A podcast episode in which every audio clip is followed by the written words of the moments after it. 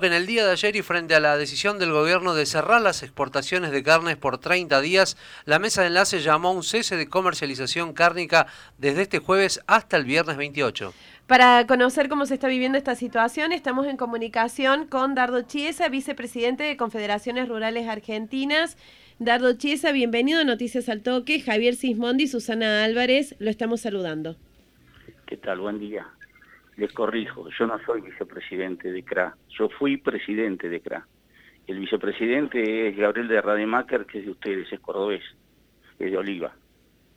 Dardo Chiesa, un gusto tenerlo aquí en la mañana de Noticias al Toque. ¿Qué consecuencias tendrá una medida de estas características para el agro en general, pero para el sector ganadero en particular? Mire, yo, esto ya pasó, ¿sí? Esto ya pasó. Eh, en el 2006 cerraron las exportaciones, en su momento dijeron por 180 días y estuvimos casi 3.000 días con las exportaciones cerradas, entre cerradas y después con un sistema de cuotificación a través del mecanismo de los ROE, que en realidad era una restricción a la exportación, eh, porque iban monitoreando lo que ellos consideraban que controlaban, que no controlaban nada, y, bueno, y Argentina perdió 12 millones de cabezas, 127 frigoríficos, casi 20.000 puestos de trabajo, que no se perdieron tanto, podrían haber sido más de 50.000, pero como la industria del pollo creció, mucha gente que salió de, la industria frigorífica vacuna encontró trabajo en la, industria del pollo que crecía, si no hubiera sido otro desastre. Eh, y bueno, eh, y, lo, y, lo que es peor de todo, la pérdida de imagen de Argentina como proveedor confiable. Así que eso cuesta mucho tiempo revertirlo. Y más allá de que yo entiendo que la norma todavía no salió y solamente se anunció, yo les diría que el daño, el daño ya, ya se causó, ¿sí? porque la señal fue clara eh, y el proceso de falta de, no inversión y desinversión es claro. Eh, ejemplo, vinieron los rabinos por la faena kosher, eh, nosotros habíamos comprometido que no le, que no le compraran a, Rumania, a, Polonia porque que nos compraran a nosotros, y resulta que ahora no le vamos a mandar.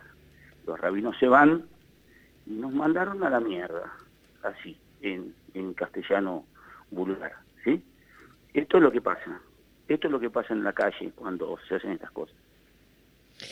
Dardo Chiesa, ¿hubo un compromiso del gobierno de no avanzar con este tipo de medidas? Y si fue así, ¿por qué creen que no cumple?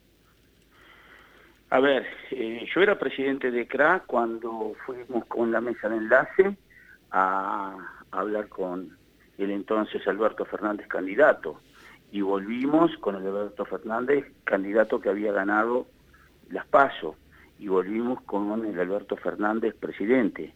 Yo entregué la presidencia de CRA en el 2019 y, y CRA siguió participando, por supuesto, en la mesa de enlace y el compromiso fue, fue rotundo.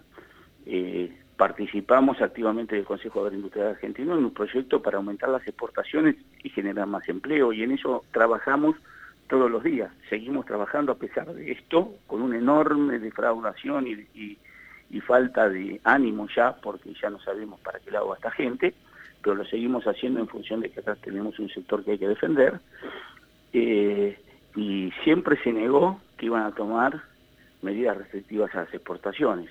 Sin embargo, ustedes saben que ya hace rato vienen amenazando, ¿sí? ¿Y por qué? Y porque no han encontrado, no han encontrado el camino para que la gente acceda a la carne, este, como han buscado caminos para que el que no puede comprar pueda comprar, caminos que le dijimos que no van a dar resultado, y sin embargo las cosas las quieren hacer igual. Entonces, este, bueno, eh, si te decimos que nosotros esto no va a andar y lo haces igual, no anda. Entonces después cuando no anda se enojan. Eh, preocupa mucho, ayer el presidente de la Nación hizo unos comentarios muy desafortunados, eh, no sabía ni cuántas vacas tiene la Argentina, habló de 3 millones, tenemos más de 50. Eh, avisenle al presidente le faltan más de 48 millones de vacas para, en, su, en libretita. Y, a ver, eh, cuando nosotros le decimos que hay que aumentar la producción y él dice, eso tarda mucho tiempo. Bueno, bienvenido sea, se está enterando que tarda mucho tiempo. Por eso, cuando uno genera estos daños, Argentina entre el 2006 y el 2011 perdió 12 millones de cabezas, 12 millones de cabezas, es la totalidad del rodeo uruguayo, es como si pasara un tsunami por Uruguay y se llevara hasta las lecheras, este, hay que tener mucho cuidado porque eso no se levanta más. Eh, Argentina después de eso quedó en, un déficit estructural de, de, carne, porque ¿qué pasa? Argentina después recuperó 4 o 5 millones de cabezas, pero el crecimiento demográfico, o sea, somos más argentinos, para darle la misma carne a los argentinos no alcanza. Entonces, ¿qué es lo que pasa? Este, creció está bien que creció el pollo, que creció el cerdo, pero estamos en un déficit estructural generado por malas políticas. Entonces, lo que tenemos que hacer es producir más. ¿Podemos producir más? Sí, podemos producir más. ¿Qué necesitamos? Y te llevas el 40% del negocio, hermano. Eh, aflojame un poquito y yo, yo te produzco más. Lo que, lo que me aflojes a mí, que yo voy a producir más, te va a repercutir a vos en que vas a tener más accesibilidad, voy a dar más empleo, voy a dar más empleo genuino. Pero no, esto tarda mucho tiempo. Entonces lo fácil es, cerramos las exportaciones, inundamos el mercado de carne, se hace pelota todo, y bueno, van a llegar las elecciones con, con, con la carne a lo mejor más barata, pero el año que viene van a tener que ir a, a una joyería a comprar carne, porque no va a haber. Chiesa, ¿usted considera, y planteando este escenario, que, el gobierno no tiene un plan concreto, digamos, a la hora de, llevar adelante este tipo de, políticas en el país? Mire, el plan debería ser antiinflacionario, porque, a ver, yo le digo algo, vamos, vamos, y esto y es muy buena su pregunta, ¿sí? Y lo, y lo ato a una pregunta anterior que debería ser, a mi, a mi gusto, ¿es cara la carne? A ver, la carne es cara, bueno, sí, la carne es cara en Argentina. ¿Por qué no abrimos a Uruguay? Uruguay nos tapa de carne. ¿Por qué no abrimos a Paraguay o a Brasil? Nos tapan de carne, si queremos. ¿Saben por qué no podemos hacer eso? Porque es muchísimo más cara. Es muchísimo más cara en Uruguay, en Paraguay y en Brasil. Entonces, ¿qué pasa? Que los argentinos no podemos comprar carne. Bueno, los argentinos no podemos comprar carne, los argentinos no podemos cargar nafta, los argentinos no podemos eh, el otro día un, colega de ustedes me dijo que el helado, comparaba yo cuánto vale la carne contra un kilo de helado, y me decía que el helado es un, es un alimento para ricos. Bueno, si ya en la Argentina un kilo de helado es un alimento para ricos, tenemos un problema de bolsillo, no un problema de carestía de productos. Entonces empecemos a hablar de la accesibilidad. ¿Qué nos pasó a los argentinos que no tenemos accesibilidad? Y lo que nos pasó a los argentinos que le hemos dado a la maquinita de fabricar billetes sale humo de la máquina, parece una chimenea, las máquinas de, fabricar plata, y eso es como los papeles de los juegos, ¿vieron? el Monopoly, el estanciero, no valen nada. Entonces no es que las cosas no valen, es que el billete que nosotros cobramos cada vez vale menos y necesitamos más billetes. Y eso se llama macroeconomía. Y el gobierno no tiene una política antiinflacionaria. No la tiene o es mala. Fíjense que Guzmán este, habló del 29% de inflación anual. Eh, yo creo que era, era para una revista de chistes. Nadie creía que íbamos a tener el 29, el 29 de inflación.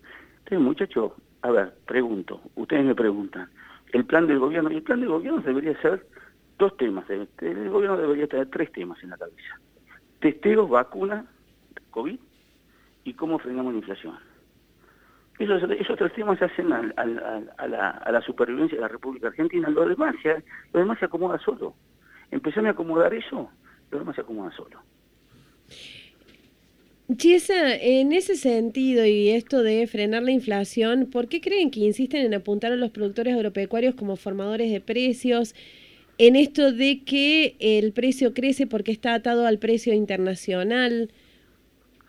Yo creo que, eh, a ver, eh, esas cosas tienen dos, dos preguntas. O sos un ignorante, cosa que no lo creo, es gente muy inteligente, lo descarto de plano, ¿sí? O es muy doctrinario y es parte de elegir un enemigo o, una estrategia o una estrategia, ¿sí? Eh, la verdad, yo me inclinaría por la segunda, ¿sí? Porque son inteligentes. Eh, hay, el país se prende fuego, hay que echarle la culpa a alguien, ¿sí? Bueno, ya se le echamos la otra vuelta. Eh, me parece que viene por ahí. Chiesa, ¿qué tipo de decisiones cree que, habría que tomar ¿no? para frenar esta escalada de precios en general, pero de la carne en particular? Mire, eh, el precio de la carne eh, es, es un mercado de competencia perfecta.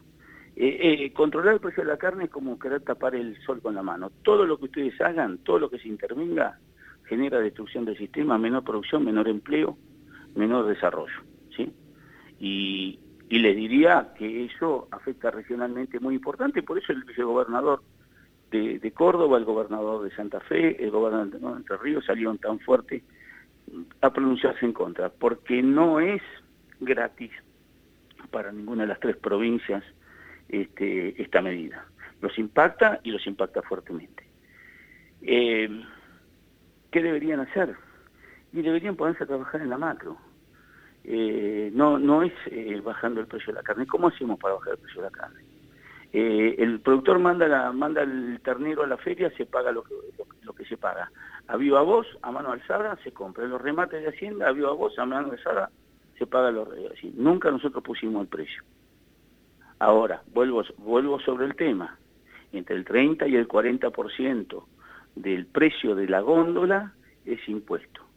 Ayer unos colegas de ustedes de la provincia de Salta me preguntaban, le digo, mire muchachos, la provincia que ustedes viven le cobra el 5% de ingresos brutos, 5% de ingresos brutos, entonces 5% a la vaca cuando va al frigorífico, 5% al servicio de faena, 5% cuando sale la, vaca del, frigorífico, 5% al mostrador, 5, 5, 5, eso llega con un 16, 17, 18% de impuesto de los ingresos brutos en, el acto de venta, en el acto de venta, la provincia de Salta, en toda la zona, se lleva casi lo mismo que se lleva el productor, casi la misma composición. Bueno, muchachos, aflojémosle. ¿Querés, ¿Querés la carne más barata? Hagamos el esfuerzo todos. Yo, nosotros hacemos algo, ustedes hacen algo, las provincias hacen algo, las tasas de faena del municipio también hacen algo, y esta decisión eh, eh, que ha tomado la mesa de enlace sobre suspender la comercialización por 10 días, ¿no agrava la situación del sector? ¿No se podía buscar otra medida? Mire, eh, este es un tema complicado. A mí me tocó estar en, en, la conducción, ¿sí? Cuando las bases piden parar, cuando las bases piden expresarse, hay que expresarse. Ustedes me dirán un paro. Bueno, a ver, ¿podríamos hacer asambleas? No nos podemos juntar ¿Podemos salir a manifestarnos en la ruta? No nos podemos juntar. Salir a, cortar rutas en un, en un coso de pandemia, una locura, ¿sí? Es lo que se puede hacer. Y, no hay marcha atrás cuando las bases piden movilizarse. No, no se puede parar. Aunque el dirigente esté convencido, que creo que están convencidos que hay que hacerlo, ¿sí? Aunque el dirigente piense que no es la mejor medida, si las bases los piden, hay que moverse. Y sobre todo se lo, se lo pregunta Chiesa, porque siempre el, que queda sujeto, digamos, a este tipo de decisiones es el ciudadano común, ¿no? Eh, ya sea por un paro de transporte, bueno, o ahora en el caso de, suspender, ¿no? La comercialización por una semana, siempre el que donde termina repercutiendo de manera dura tiene que ver con el ciudadano común. Bueno, un paro de comercialización de una semana no, no, no va a tener mucho impacto porque carne en las cámaras. Yo creo que es más una señal, usted dice una semana, pero especule que en tiempo de faena arranca un jueves, termina un viernes, los jueves prácticamente hay poco, hay poco movimiento, está sábado y domingo, que solamente se transporta, no se faena. A ver, quiere que le diga una cosa, y es de Hacienda solamente. Podría haber sido algo mucho más grave, podría haber sido total. Eh, me parece que dentro de dentro de lo que se hace entre nosotros en, términos gremiales están calentando motores recién. Dardo Chiesa, coordinador de la Mesa Nacional de Carnes, le agradecemos esta comunicación con Noticias al Toque y por supuesto lo vamos a seguir consultando porque esto es el comienzo. Esperemos que sea el comienzo final, que una racionalidad dentro de los de los de la gente del gobierno, que entiendan que hay otros caminos, que se pueden hacer otras cosas, que no necesariamente este, eh, eh, hay que hacer las cosas de la manera que ellos piensan. Eh, mire, hay, hay un montón de cosas que se pueden hacer, pero tenemos que aportar todos.